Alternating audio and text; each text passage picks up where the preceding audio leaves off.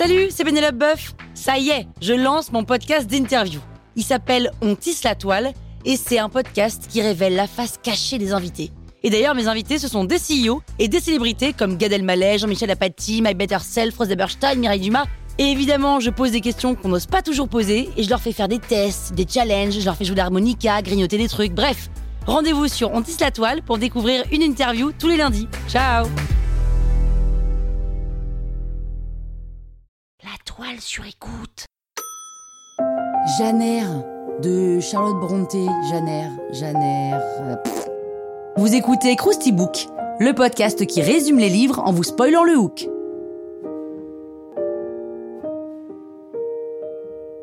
Allez, je vous rafraîchis la mémoire Janer est un roman de l'écrivaine anglaise Charlotte Brontë, publié en 1847 sous le pseudonyme masculin de Currer Bell. Son précédent roman avait été refusé par sept éditeurs, mais celui-ci fut un succès immédiat. L'histoire, c'est celle de Jeanne, ou Jane, une orpheline recueillie par sa tante parce que celle-ci avait promis de le faire. Sauf que promettre que oui, on va faire la vaisselle, euh, et oui, je vais recueillir cet enfant, c'est pas vraiment pareil. Jane est donc élevée en inférieur à ses cousins qui n'hésitent pas à la maltraiter, et à 10 ans, elle se rebelle à cause d'une punition disproportionnée et elle est envoyée en internat. Après huit ans passés dans cet établissement en tant qu'élève puis professeur, Jane veut changer de vie et passe une annonce dans un journal pour trouver un poste de préceptrice. C'est comme ça qu'elle commence à s'occuper d'Adèle, une enfant protégée de Monsieur Rochester, 40 ans, riche propriétaire du château de Tomfield Hall. Jane tombe amoureuse de Monsieur Rochester, évidemment, c'était presque écrit, qui est bien sûr plus riche et bien plus vieux qu'elle. Et contre toute attente, surprise, Monsieur Rochester, malgré les barrières de l'âge et du statut, aimerait beaucoup l'épouser aussi. Tiens, tiens, c'est bizarre. Sauf que le jour du mariage, Jane apprend devant l'hôtel que c'était trop beau pour être vrai, car Monsieur Rochester a été marié dans sa jeunesse à une femme qui s'avère être tarée, un peu folle quoi. Le problème, c'est qu'à cette époque, veuf, c'est bien. Divorcé ou toujours marié, c'est beaucoup moins bien. Et en plus, c'est un poil un peu glauque parce que sa première épouse vit toujours dans le château caché et enfermée dans les combles. C'est un peu glauque. Jane est anéantie, elle s'enfuit dans la nuit et erre trois jours avant de trouver refuge dans la maison de famille des Rivers, où elle se fait appeler Jane Elliott. Là, elle commence un job d'institutrice et prend son indépendance, mais elle se fait vite démasquer parce qu'on lui apprend qu'elle hérite d'une grosse somme d'argent laissée par son oncle paternel.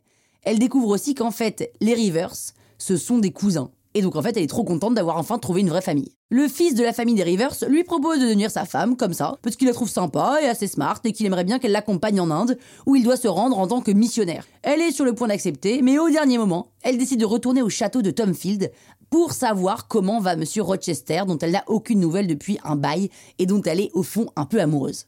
Là-bas, elle découvre un château en ruine, parce que l'épouse un peu tarée y a mis feu. D'ailleurs, elle est morte en se jetant du toit, et Monsieur Rochester est désormais veuf, genre complètement veuf, mais aussi aveugle et avec une main en moins. C'est moins sexy. Jane part à sa recherche et l'aime toujours autant, hein, malgré son aspect physique un poil moins avantageux. Et comme plus rien ne les empêche de se marier, eh bien ils se marient, voilà. Et ils vécurent heureux et eurent même un enfant. Jane Eyre, c'est l'histoire d'une jeune femme qui refuse le déterminisme d'une société injuste et patriarcale pour assumer pleinement sa vie. Mais oui, Jane Et ça, dans la bonne société anglaise du milieu du 19e, c'est assez improbable d'en faire une héroïne de roman.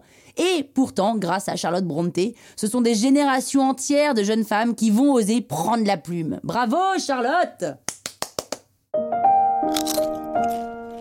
Croustille, hein? Sur écoute.